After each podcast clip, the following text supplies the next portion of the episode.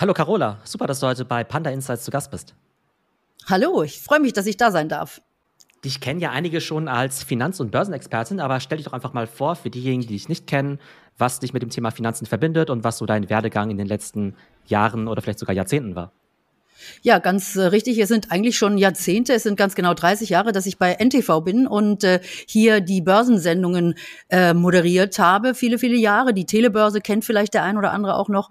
Und äh, ja, seit einem Jahr bin ich nun auch YouTuberin und habe einen eigenen Kanal. Und hast du YouTube auch vorher schon gemacht, also auch schon die letzten Jahre ähm, während NTV? Nein, also ich habe äh, noch nie äh, irgendwas großartig auf den sozialen äh, Kanälen gemacht und äh, habe tatsächlich vor drei Jahren angefangen in der Corona-Pandemie mit Clubhouse. Da erinnert sich vielleicht auch der ein oder andere noch an diese App. War ja ein ganz kurzer Hype. Äh, inzwischen redet niemand mehr drüber. Aber da habe ich gesehen, dass es sehr viele Leute gibt, die inzwischen vielleicht schon gar nicht mehr Fernsehen gucken, sondern sich anders informieren. Eben damals bei Clubhouse. Und genau das Gleiche passiert jetzt auch bei YouTube. Also es sind wirklich sehr viele finanzinteressierte Leute auf YouTube unterwegs. Wie sah damals dein Fernsehformat aus? Also war das täglich, wöchentlich? Hast du da, dich da mit Gästen unterhalten? Hast du Selbstanalysen gemacht? Wie kann man sich das vorstellen?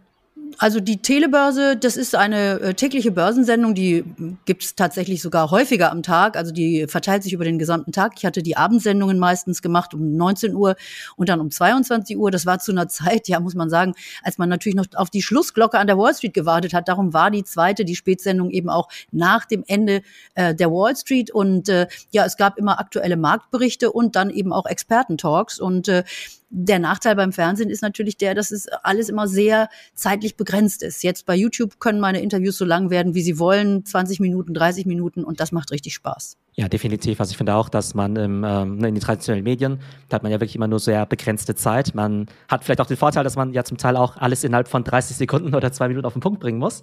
Gerade wenn man vielleicht nur so einen kleinen ähm, ja, Einsprecher vielleicht hat als Gast. Aber ich finde eben auch, dass in einem Podcast wie unserem jetzt man eben wirklich die Möglichkeit hat, sich ausführlich über die Themen zu unterhalten und da auch so ein bisschen tiefer zu gehen. Also ich finde, es macht definitiv äh, sehr viel Spaß. Absolut, absolut, gebe ich dir vollkommen recht. Und äh, es ist ja auch wirklich äh, einfach und man kann es von überall machen und jetzt auch gerade einen Podcast aufnehmen. Das ist ja auch wunderbar. Muss man sich nicht schminken, muss man sich nicht, nicht schick anziehen, gar nichts. Haben sich jetzt deine Themen als YouTuberin geändert oder sind das ähnliche Themen wie vorher? Ähm, ich habe ein paar neue Themen mit dazugenommen. Dazu gehört zum Beispiel auch Krypto. Also wir ähm, haben bei NTV tatsächlich die äh, Krypto-Thematik relativ äh, wenig behandelt. Ich mache das jetzt bei mir auf dem Kanal recht oft, ähm, denn ich denke mir, jeder sollte sich ein bisschen mit diesem Thema einfach äh, auch auskennen und sich damit beschäftigen. Und ich habe bei mir auf dem Kanal auch äh, andere Anlagethemen, also die über das normale Aktieninvestment hinausgehen. Äh, ich gucke mir beispielsweise auch Startups an und äh, stelle hier auch interessante Unternehmen vor oder eben sowieso äh, die Bereiche Private Equity, also Investitionsmöglichkeiten, die man vielleicht noch gar nicht so kennt und das nehme ich mir dann immer als Thema und äh, habe dann dazu Experten, die ich einlade oder Unternehmer, die ich einlade, CEOs kommen zu mir in die Sendung. Ja, und dann quatschen wir drüber. Und was jetzt zum Beispiel ähm, die Unternehmen auch angeht oder die Märkte, hast du da spezielle Schwerpunkte, dass du sagst, na, ich mache hauptsächlich irgendwie, weiß nicht, DAX und Old Economy oder mehr irgendwie Silicon Valley Startups? Du, das kommt ja drauf an. Also das ist, kommt tatsächlich auch immer drauf an, wer zu mir in die Sendung kommt und mit wem ich mich unterhalte. Also ich bin da sehr breit aufgestellt und unterhalte mich eigentlich gerne über alle Segmente. Klar, die Tech-Werte, das war in den letzten Jahren so das Lieblingsthema für viele Neuanleger auch gerade. Und äh, damit haben wir die auch in der, im, im Format, gar keine Frage. Aber äh, es gibt so viele interessante Anlagemöglichkeiten. Also äh, ich begrenze das nicht. Kannst du da feststellen, dass es da große Unterschiede zwischen den Generationen auch gibt, dass du sagst, okay, gut, irgendwie gewisse Leute, die interessieren sich irgendwie nur für Anlage Klasse X und andere finden nur Y spannend? Was hast du da hm, beobachtet? Also ich kann das ja auf meinem Kanal irgendwie schwieriger sehen. Ich sehe ja nur grundsätzlich die Altersstruktur. Also was man feststellen muss, das ist ein bisschen schade. Es sind 90 Prozent Männer auf meinem Kanal. Also eigentlich möchte ich auch Frauen ansprechen. Vielleicht ein Appell hier auch in diesem Raum oder an dieser Stelle, dass doch bitte mehr Frauen auf meinen Kanal kommen und sich das Thema angucken. Ähm, also das sehe ich. Es sind hauptsächlich Männer, die sich interessieren äh, für das Thema Geldanlage. Und äh, ja, bei mir geht das so ab 30, 35 los. Also so die ganz jungen heißen Robin Hood Trader, die da also jede, jedes Pump und Dump mitmachen wollen, die sind bei mir nicht auf dem Kanal. Jetzt hast du ja schon ähm, Frau noch angesprochen. Ich meine, du bist jetzt ja eine Frau und kannst natürlich auch die, also Inhalte natürlich jetzt sowohl für Männer als auch für Frauen super vermitteln. Aber woran liegt es denn aus deiner Sicht, dass sich tendenziell eben mehr Männer als Frauen jetzt für diese Themen interessieren? Ich glaube, das hat was damit zu tun, dass ähm, die Frauen insbesondere denken, das wäre alles so wahnsinnig riskant, was man da an der Börse macht. Und äh, ich glaube, das hat auch etwas damit zu tun, dass natürlich Männer gerne angeben mit irgendwelchen ganz rasanten Dingen, die sie an der Börse machen. Und äh, dann denkt sich der ein oder andere, meine Güte, äh, man kann immer gleich sein ganzes Geld verlieren. Das stimmt natürlich nicht. Man kann ja auch sehr solide und, und äh, fast schon langweilig an der Börse anlegen. Und äh, ich, ich bringe da alle Strategien mit. Also bei mir auf dem Kanal lernst du auf jeden Fall Fall sowohl das rasante als auch das weniger äh, risikofreudige Anlegen. Natürlich kann man das jetzt nicht generalisieren, aber nehmen wir mal an, wir haben jetzt ähm, zwei Personen, ne? irgendwie eine Mann und eine Frau, oder ist eigentlich egal, ob Mann oder Frau, aber nehmen wir an, die haben die gleiche Ausbildung, verdienen gleich viel Geld, irgendwie, keine Ahnung, 50 bis 100.000 Euro im Jahr. Die einen sind eben sehr finanzaffin und die anderen nicht. Also ich frage mich halt nur, wenn du jetzt so gar nicht, ähm, ich sag mal, Investment interessiert bist, dann vermindert es ja auch total deine Chancen, ein Vermögen zu bilden in den nächsten 10, 20, 30 Jahren. Aber ich sag dir eines, also ein bisschen ähm, anlegen kann ja jeder. Das äh, schon mit kleineren Summen kannst du auch anfangen. Du musst ja gar nicht 100.000 Euro verdienen, um, um äh, jeden Monat einen Sparplan zu besparen. Äh, aber es macht auf jeden Fall Sinn, mit kleineren Summen einfach anzufangen und reinzugehen äh, in einen Sparplan, in einem ETF, der möglichst breit aufgestellt ist. Das ist wirklich ganz, ganz einfaches Handwerk. Äh, da musst du gar nicht viel wissen. Und äh, wenn du dann irgendwann in Einzelwerte investieren möchtest, weil du dich auch mehr damit beschäftigst, umso besser. Jetzt hast du ja vorhin auch schon so verrückte Pump and Dump-Sachen erwähnt. Ne? Und gerade im Crypto-Space gibt es ja auch manchmal so ein bisschen verrückte Sachen, muss man ja auch mal ehrlich sagen. Aber darauf kommen wir ja gleich.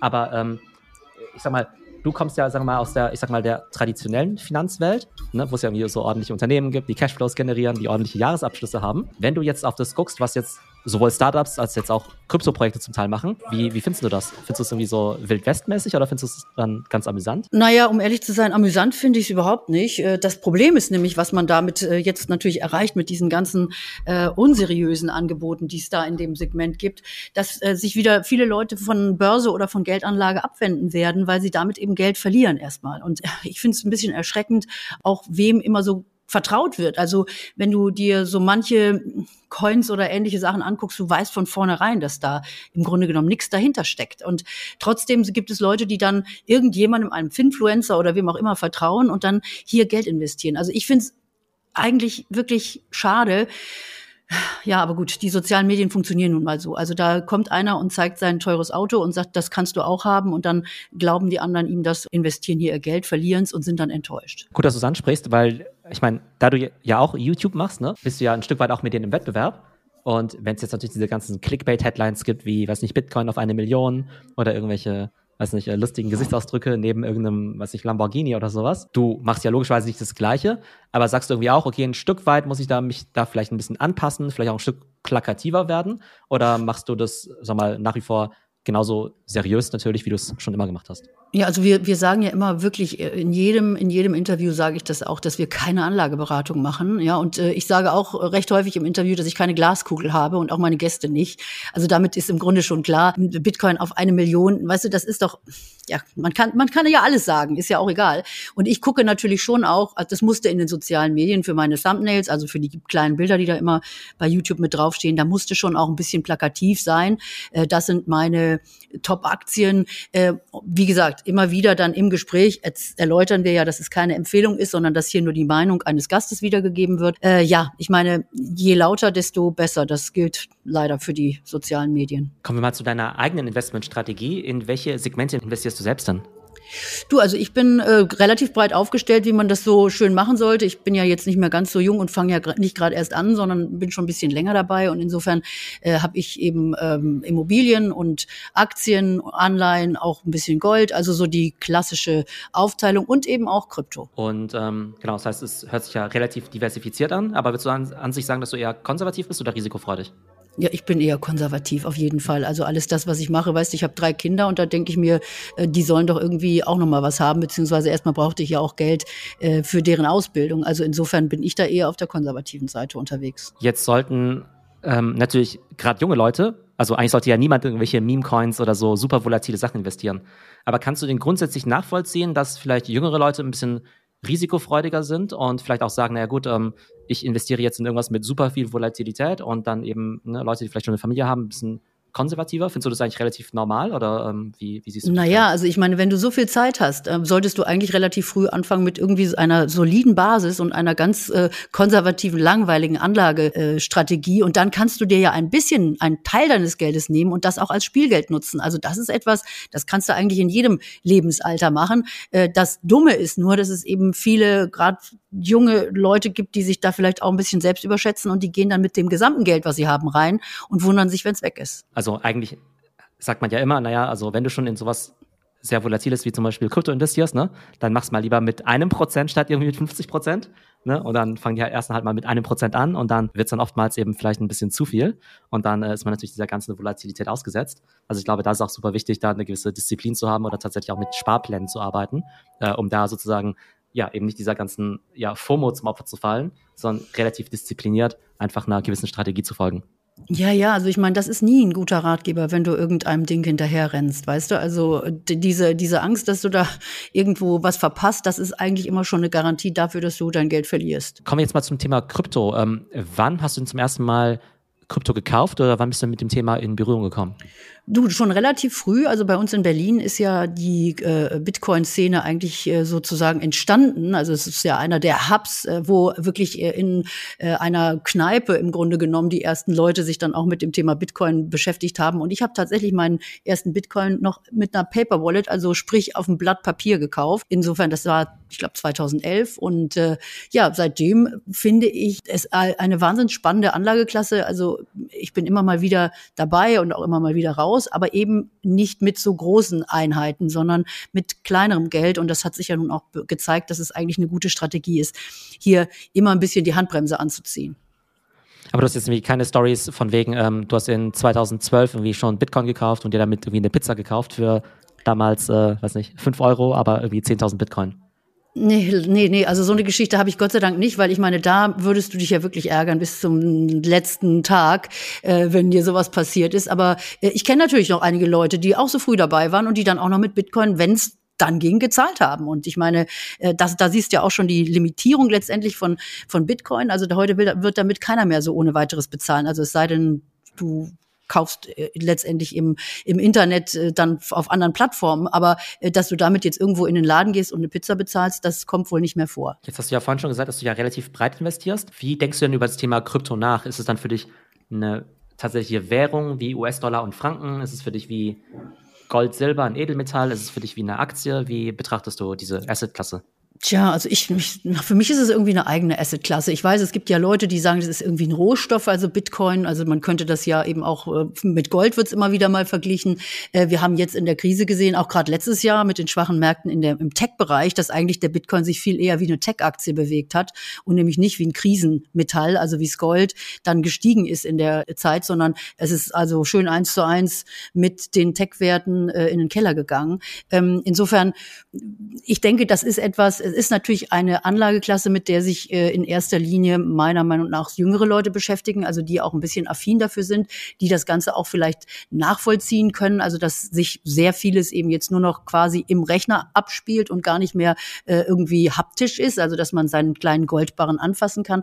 Insofern, ich sehe es als eigene Anlageklasse und ich würde von meiner Seite auch immer nur auf die Top-Titel gehen, also Bitcoin, Ethereum, also die großen, äh, die großen Kryptowährungen und äh, eben jetzt diese ganzen kleinen neuen Sachen. Da wird sicherlich mal wieder irgendwas Spannendes dabei sein, aber das, da hat man zu wenig Einblick meiner Meinung nach. Also da musst du dich wirklich intensiv damit beschäftigen. Also wenn dir jemand auf der Straße von irgendeinem Coin erzählt, wäre ich eher vorsichtig. Okay, das heißt, du bist in Krypto investiert, aber da eben primär in Bitcoin und Ethereum. Genau. Und diese ganzen Altcoins, die findest du wahrscheinlich je nach Projekt mal ganz spannend, aber da würdest du jetzt nicht aktuell nicht groß rein investieren. Ja, also ich meine, ich habe, äh, mein, mein Sohn ist 20, ja, der ist auch schon sehr äh, interessiert an den ganzen Themen und der hatte mir irgendwann mal gesagt, äh, er hätte letzte Nacht aus 500 Euro 50.000 gemacht und dann habe ich gesagt, ja super, kannst ja jetzt deine Uni selber bezahlen. Woraufhin er dann sagte, nee, er hätte das Geld aber nicht, er wäre nicht rausgegangen und habe ich gesagt, bist du denn, ja, also jetzt wirklich von allen guten Geistern verlassen, da musst du doch auch mal was vom Tisch nehmen und dann sagte er, nee, mein Kumpel hatte letzte Nacht 11 Millionen und da bin ich mit 50.000 nicht rausgegangen. Also insofern, ich habe schon in meinem Bekannten und in in meiner Umgebung habe ich schon tatsächlich auch Leute, die Erfahrungen mit allen möglichen äh, Dingen eben auch mit so einem Pump und Dump und ähnlichem gemacht haben. Und äh, da bin ich eher vorsichtig. Jetzt hast du ja schon einige, ja, ich sag mal, Bullen- und Bärenmärkte ja auch schon miterlebt, ne, mit deiner ganzen Erfahrung auch in diesen Märkten. Was ich ja total spannend fand, war, dass vor der Korrektur im letzten Sommer Ne, da war ja irgendwie alles auf dem All-Time-High, ne? Also jetzt nicht nur Krypto, sondern auch die ganzen ne, Tech-Titel. Dann war plötzlich eine Firma wie Peloton irgendwie so viel wert wie BMW. Ähm, sowas wie Zoom war dann, weiß nicht, 200 Milliarden wert und Tesla so viel wie alle Automobilunternehmen zusammen. Ab wann war dir denn klar, dass es halt irgendwie eine Bubble ist, irgendwie ne, bedingt durch Corona, Zinspolitik und so weiter? Weil das Komische ist ja, dass ja ganz viele Leute, also auch professionelle Investoren, das eigentlich für das New Normal gehalten haben und haben dann gesagt, naja, okay, ist halt so. Dann ist halt eine Firma wie Peloton halt 40 Milliarden Dollar wert. Ja, ja, also dass es viel Übertreibung gegeben hat in den letzten Jahren mit dem billigen Geld, das ist ja der eigentliche Auslöser auch dafür, dass wirklich so viel auch in die äh, äh, Märkte geflossen ist. Äh, wir hatten ja keine, man musste ja keine Zinsen bezahlen über viele Jahre. Das kam ja aus der Finanzkrise von 2008 noch, dass da also die Leitzinsen über so viele Jahre halt eben praktisch bei Null lagen und das Geld umsonst war, mehr oder weniger. Und dann ist es natürlich auch in Assets reingeflossen, wie Aktienmärkte, Asset Inflation. Das haben wir da also ganz schön gesehen. Und dann äh, kamen halt auch viele neue Anleger dazu, die dann eben sich auf diese Lieblingsaktien gestürzt haben. Und so ist dann halt Tesla natürlich äh, durch die Decke gegangen mit viel Gier, die dahinter steckt, der Anleger ja auch, denn die waren ja bereit, diese Preise zu zahlen. Elon Musk selber hat ja, weiß, soweit ich weiß, nie selber irgendwo gesagt, das ist jetzt hier der faire Kurs für mein Unternehmen, sondern der hat sich gefreut. Hat ja übrigens auch neulich den größten Tagesverlust eines Menschen auf diesem Planeten gemacht, glaube ich, mit 200 Milliarden, die er verloren hat.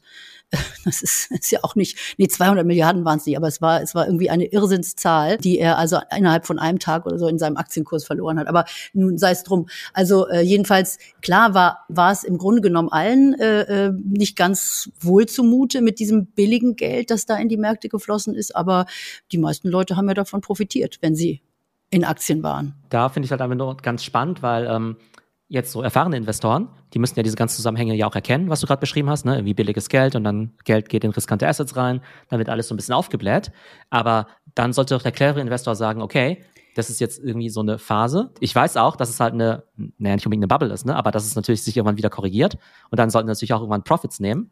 Und irgendwie trotzdem wurden dann die ganzen Leute jetzt irgendwie äh, eiskalt erwischt. Sowohl VC-Investoren, die dann irgendwie, weiß nicht, irgendwelche ähm, Gorillas oder so mit sechs Milliarden bewertet haben, als eben auch, ähm, ja, ich sag mal, Kapitalmarktinvestoren haben die Lage vollkommen falsch eingeschätzt und haben dann eben wirklich gedacht, okay, gut, ähm, das sind jetzt die normalen Bewertungen, das geht eben einfach so weiter. Kannst du das Phänomen erklären? Also warum das sozusagen auch diesen, ich sag mal, gestandenen, äh, ja, äh, Profis passiert?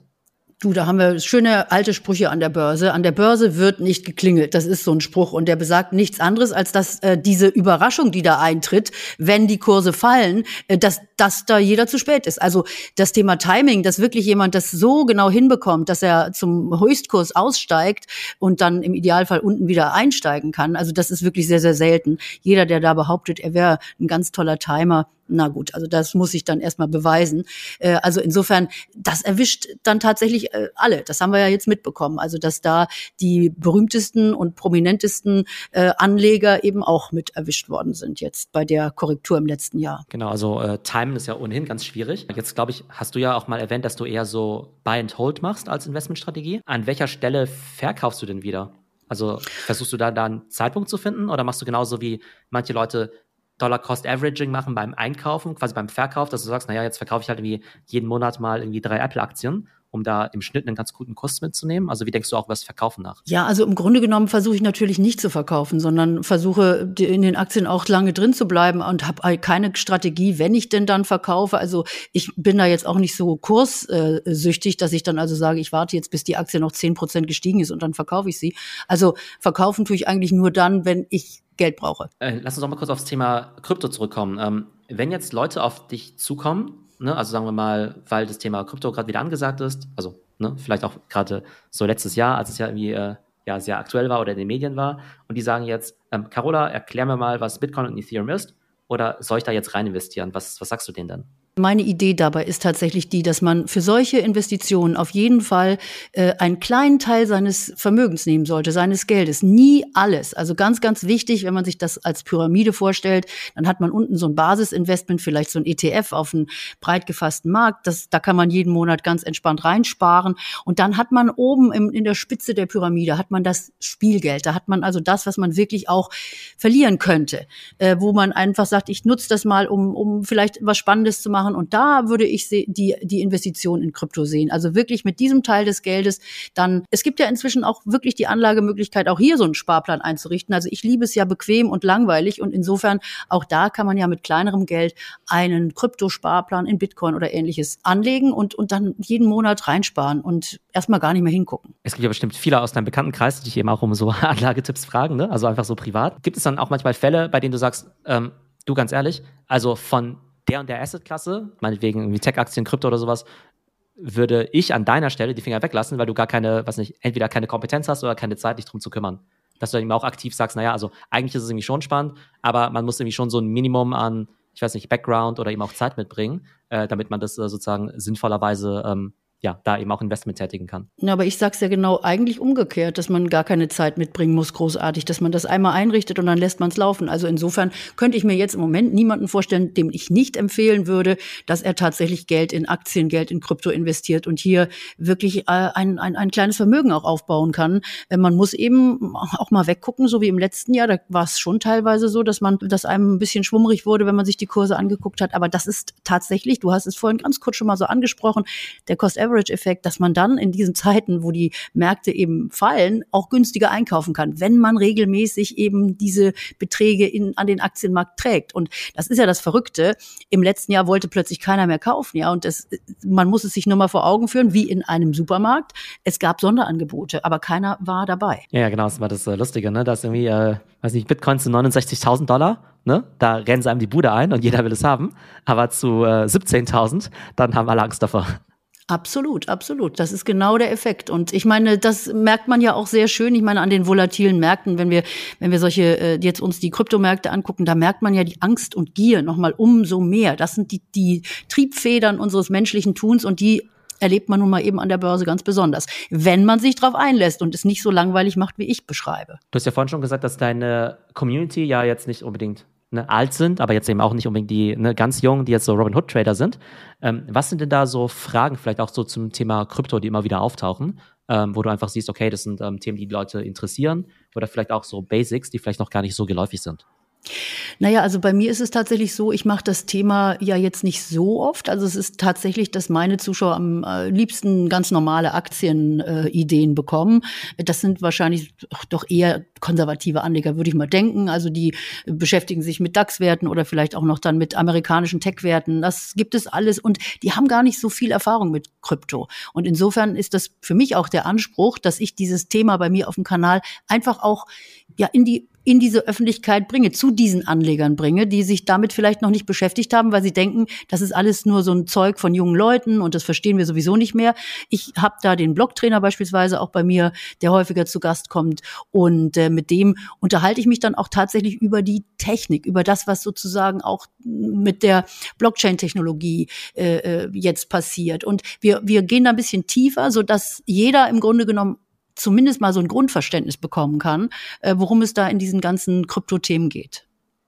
Und was ist eigentlich so deine Hypothese, sag mal, hinter Bitcoin und auch Ethereum? Also, ähm, also manche sehen das ja, sagen wir mal, relativ nüchtern und technisch und sagen halt, naja gut, du brauchst halt irgendwie die Blockchain, um halt irgendwie die Prozesse A, B und C zu machen. Und weil ich daran glaube, dass das wichtig ist, glaube ich auch an die Kryptowährung. Andere sehen es ja eher so ein bisschen fast, naja, ideologisch und sagen, Dezentralisierung ist ein wichtiges Gut. Ähm, was ist denn so deine Haupttriebfeder? Um dich, ähm, dass du dich mit dem Thema überhaupt beschäftigst? Also ich glaube schon, dass die, die Blockchain-Technologie grundsätzlich, dass die natürlich auch das Internet verändern wird. Also es ist ja eigentlich irgendwie eine andere Form von Internet. Da wird ja einiges aufgebaut. Wir sehen an der einen oder anderen Stelle vielleicht dann schon jetzt die ersten Implementierungen. Ähm, also man, man kann sich tatsächlich mit der Technologie ja beschäftigen und die Frage nach Bitcoin und dezentralem Geld, das ist ja sozusagen der Auslöser auch gewesen für die Gründung oder für die Etablierung äh, von Bitcoin.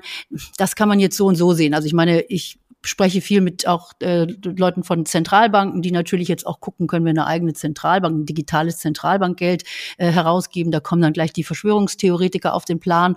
Ähm, also das ist ein super spannendes Thema, äh, Kryptowährungen, äh, digitales Geld. Also wenn man sich so ein bisschen mit Geldtheorie beschäftigt, dann ist das natürlich hochspannend, was sich auch da so die Entwickler von Bitcoin eben auch überlegt haben. Also wenn man da ein bisschen in die Ideologie einsteigt.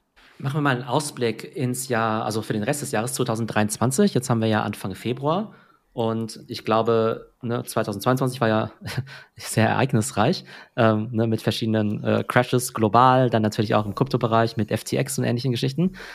Jetzt in den letzten Monaten hat, scheint sich das ganze Jahr ein bisschen stabilisiert zu haben. Also Krypto ist ja so ein bisschen im Aufschwung. Ich glaube, äh, Tesla hat sich nach seinem zwischenzeitlichen Tief auch fast verdoppelt, Meta ebenfalls. Also siehst du schon eine Erholung an den Märkten, die dann auch nachhaltig ist?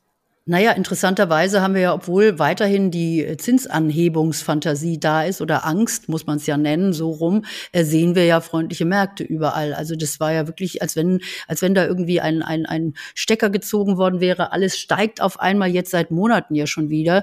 Ähm, und ich denke, da ist so die allgemeine Tendenz halt eben, dass die sich jetzt durchsetzt. Wir sind bald äh, mit den Zinsanhebungen am Ende. Das wird dann also vielleicht so auf einem Plateau verharren. Die Notenbanken werden nicht gleich die Zinsen auch wieder senken jetzt in der nächsten Zeit. Das ist ausgeschlossen. Also wir werden mit etwas höheren Zinsen leben müssen. Die Inflation kommt ja jetzt mit dem Basiseffekt auch wieder zurück. Also das heißt, eigentlich, und das ist so ein bisschen der Tenor auch bei mir, bei den Gästen, kommen wir jetzt in normale Zeiten. Denn vorher, als das Geld quasi umsonst war, das waren natürlich ungewöhnliche Zeiten. Also das heißt, wir werden jetzt mit einer etwas höheren Inflation leben und wir werden aber auch mit etwas höheren Zinsen leben. Und du siehst es ja, ich meine, die Märkte, die, die feiern's, die, die, die steigen weiter.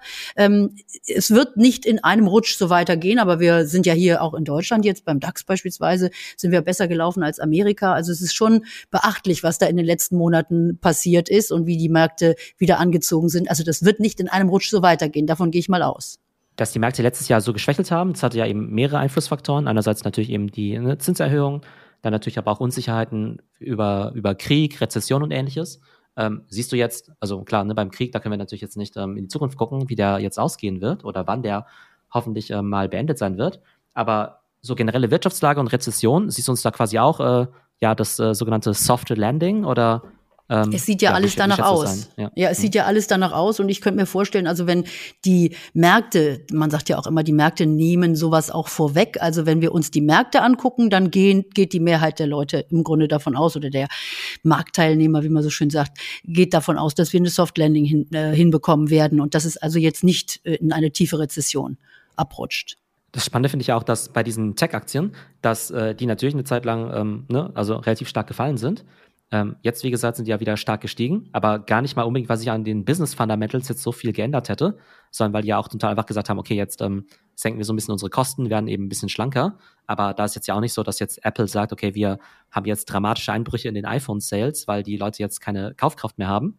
Ich glaube, man es ja ein bisschen merkt, ist halt bei Playern wie jetzt so Google oder Meta, ne, wo jetzt natürlich der Werbemarkt so ein bisschen rückläufig ist. Aber ich denke, die meisten dieser Unternehmen sind ja relativ stabil. Und ne, jetzt reden wir immer nur über Tech ich glaube ja auch, dass so ganz normale Unternehmen wie jetzt, weiß ich, äh, Mercedes oder BMW, da haben die Leute jetzt ja auch nicht aufgehört, ähm, Autos zu kaufen. Oder wie siehst du das? Ja, ja, natürlich. Also das ist ja mal ein Punkt, wenn wir auch drüber sprechen, was in den nächsten Jahren ansteht. Also das spricht ja alles im Grunde genommen für eine fortgesetzte massive Wirtschaftstätigkeit. Wenn wir jetzt sagen, wir brauchen diese ganze, diesen ganzen Energiewandel, wir müssen also wirklich äh, unsere unsere gesamte Energieversorgung umstellen. Da, äh, alleine dafür wird so viel, werden so viele Materialien, so viele Rohstoffe, so viel äh, Wirtschaftsleistung benötigt, dass wir uns also äh, ganz und gar nicht irgendwie davor fürchten müssen, dass jetzt plötzlich alle Räder stillstehen. Wie siehst du gerade diesen aktuellen Hype um die künstliche Intelligenz? Denkst du, es ist halt wieder einer von, weiß nicht, 5000 Trends, die du in den letzten drei Jahrzehnten beobachtet hast? Oder denkst du, dass es halt so eine richtige Zeitenwende sein wird? Das, ich glaube schon, dass das jetzt auch etwas ist, was wirklich nochmal ganz neu ist. Also das wird die Suche verändern, das wird das, das wird das, äh, den, die Texte verändern. Für uns als Journalisten wird sich vieles verändern. Also ich äh, experimentiere selber schon seit einer ganzen Weile auch mit ChatGPT und ähm, habe da eben auch schon den ein oder anderen Text mir wirklich schreiben lassen und angeguckt. Das ist noch ein bisschen generisch, aber das wird natürlich in den nächsten Monaten, in den nächsten ein, zwei Jahren immer besser werden. Ähm, wir können wahrscheinlich uns bald hier auch bei äh, all unseren Sachen, die wir machen, hier sei es nun Audio oder sei es nachher Video, können wir uns das alles dann von der künstlichen Intelligenz schon äh, vorfertigen lassen. Und äh, ja, also ich glaube schon, dass das sehr, sehr viel verändert. Das ist, glaube ich, jetzt ein Quantensprung, auch dass es so in der, in der breiten äh, Öffentlichkeit angekommen ist und dass es jetzt eigentlich jeder einsetzen kann. Also meine Kinder, die nutzen das irgendwie an der Uni. Ja, genau. Ich glaube, die werden das eben ganz äh, extrem selbstverständlich nutzen. Und ich bin mal gespannt, ob da jetzt eben auch neue, ne, also neue Startups eben auf den Markt kommen oder ob das die Großen quasi wieder unter sich ausmachen, weil die eben schon diese ganzen Ressourcen haben. Ja, ja, also die Großen sind da auf jeden Fall weit vorne. Und Microsoft ist ja äh, an ChatGPT, also an OpenAI äh, beteiligt. Und ich meine, da haben wir ja schon die, die Diskussion gesehen, also ob die vielleicht auch so eine Google dann irgendwann ablösen könnten. Jetzt kommen alle mit ihren Systemen raus. Und ich meine, hast ja mitbekommen, wenn da was schief geht bei der Präsentation, dann reißt das gleich so ein Aktienkurs mit in die Tiefe.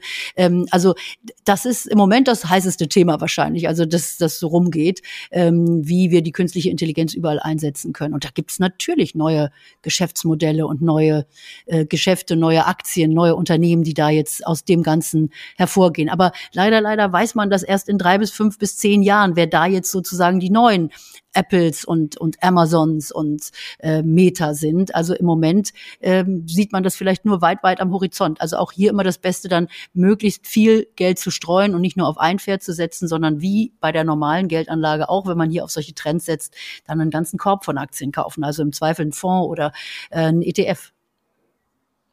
Du hast ja gerade angesprochen, ähm, genau, Google oder Alphabet hat ja letzte Woche 100 Milliarden an Börsenwert verloren, innerhalb von Minuten, ähm, weil ja diese Demo nicht so gut lief. Aber wie funktioniert denn der Markt da genau? Also sitzen da jetzt wirklich Retail-Anleger oder Institutionelle, die sich das anschauen und sagen, oh, jetzt äh, muss ich auf jeden Fall hier mich von Google trennen, weil ich da jetzt nicht mehr dran glaube? Oder wie äh, kommen dann diese Kurse zustande? Naja gut, der eine, so der eine löst dann den anderen aus. Der eine sozusagen, der, wenn, wenn dann der Markt erstmal fällt, dann werden dann natürlich irgendwann auch Leinen und, und, und Linien gerissen und dann wird, geht die Verkaufswelle weiter. Aber tendenziell war das natürlich ein sehr ähm, mediales Ereignis. Also alle haben geguckt, was liefern die denn jetzt? Was kommt denn da jetzt Großartiges? Und wenn dann bei so einer Präsentation ähm, irgendwas schief geht äh, und ein falsches Ergebnis geliefert wird von der künstlichen Intelligenz, das ist natürlich das Worst-Case-Szenario. Also kein Wunder, dass da dann auch der, der Aktienkurs drunter gelitten hat.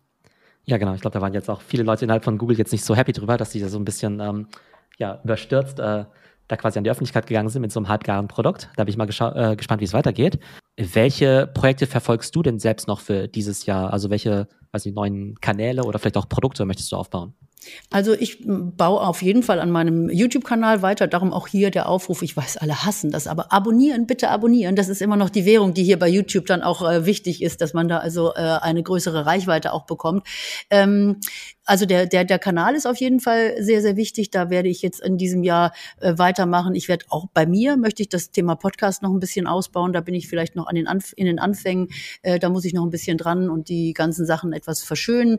Äh, Im Moment nehme ich im Grunde genommen genommen einfach nur meine Audiospur, aber das soll natürlich irgendwann nochmal schicker aussehen. Ja, und dann ähm, schaue ich mir das ganze Thema natürlich auch des äh, Coaching-Marktes an. Da gibt's ja auch einige interessante Sachen, weil ich mir schon auch sage, viele Leute, und wir hatten es am Anfang ja angesprochen, insbesondere eben auch Frauen, trauen sich nicht an den Markt und trauen sich nicht in Aktien, denken, das ist alles so wahnsinnig kompliziert. Und da möchte ich ansetzen, eben auch ähm, Leuten das näher zu bringen und äh, das einfach beizubringen, dass Geldanlage an der Börse auch ganz einfach geht.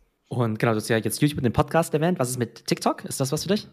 TikTok habe ich auch mal ausprobiert jetzt mit diesen Shorts. Also das ist ja im Grunde genommen kannst ja, das ist ja das Tolle auch in diesem ganzen äh, Creator-Bereich, dass du natürlich viele Dinge auch wiederverwenden kannst. Und äh, die TikTok-Videos, die man da also drauflädt, kann man dann auch gleichzeitig noch bei den YouTube-Shorts verwenden und so weiter und so fort. Das habe ich jetzt ein bisschen wieder ähm, zu den Akten gelegt, weil das nochmal eine zusätzliche Dimension aufbaut, wenn ich das nicht aus meinen Interviews rausnehme das schaffe ich einfach zeitlich im Moment gar nicht, da alle Plattformen zu bespielen. Also da muss ich jetzt erstmal mein Team etwas vergrößern. Ja, super, Corolla. Dann vielen Dank für deine Einblicke. Also ich glaube auch, dass die Märkte jetzt wieder ein bisschen freundlicher sind. Ich glaube, das äh, hebt natürlich auch die Stimmung bei vielen Leuten, die sich natürlich damit beschäftigen. Ich weiß nicht, wie es dir geht. Ne? Also ich finde ja diese ganzen Märkte, diese ganzen News, die finde ich ja total faszinierend. Aber wenn es da eben nur in den Keller geht, dann steckt es auch ein bisschen bei mir auf die Stimmung. Und ich finde, dass es äh, ja schon deutlich mehr Spaß macht, sich mit den Themen zu beschäftigen, wenn es zumindest mal so ein bisschen neutral ist. Und dann ähm, genau, wünsche ich auf jeden Fall viel Erfolg bei deinen Projekten, bei deiner Plattform für Finanzbildung und natürlich auch bei deinen Social Media Kanälen. Vielen Dank. Ich danke dir. Dankeschön. Dank, dass du zu Gast warst. Danke. Und ganz wichtig noch unser Disclaimer. Die vergangenen Wertentwicklungen geben keinen Hinweis auf zukünftige Ergebnisse und die Inhalte des Podcasts stellen weder eine Anlageberatung noch ein Angebot oder eine Aufforderung zum Kauf von digitalen Assets dar. Investieren birgt Risiken. Vor dem Abschluss einer Transaktion sollten stets eigene Recherchen durchgeführt werden. Bitpanda Stocks ermöglicht das Investieren in Teilaktien. Teilaktien werden in Europa über einen Derivatsvertrag ermöglicht, der die zugrunde liegenden Aktien oder ETFs abbildet. Weitere Informationen sind im Prospekt und den Prips Kits auf bitpanda.com abrufbar. Für weitere Informationen zu den Bitpanda Kryptoindizes sowie einer detaillierten Beschreibung des Produkts, dem Emittenten und den Risiken kannst du den Prospekt auf bitpanda.com runterladen, lesen und analysieren. Nicht alle Produkte sind in allen Ländern verfügbar.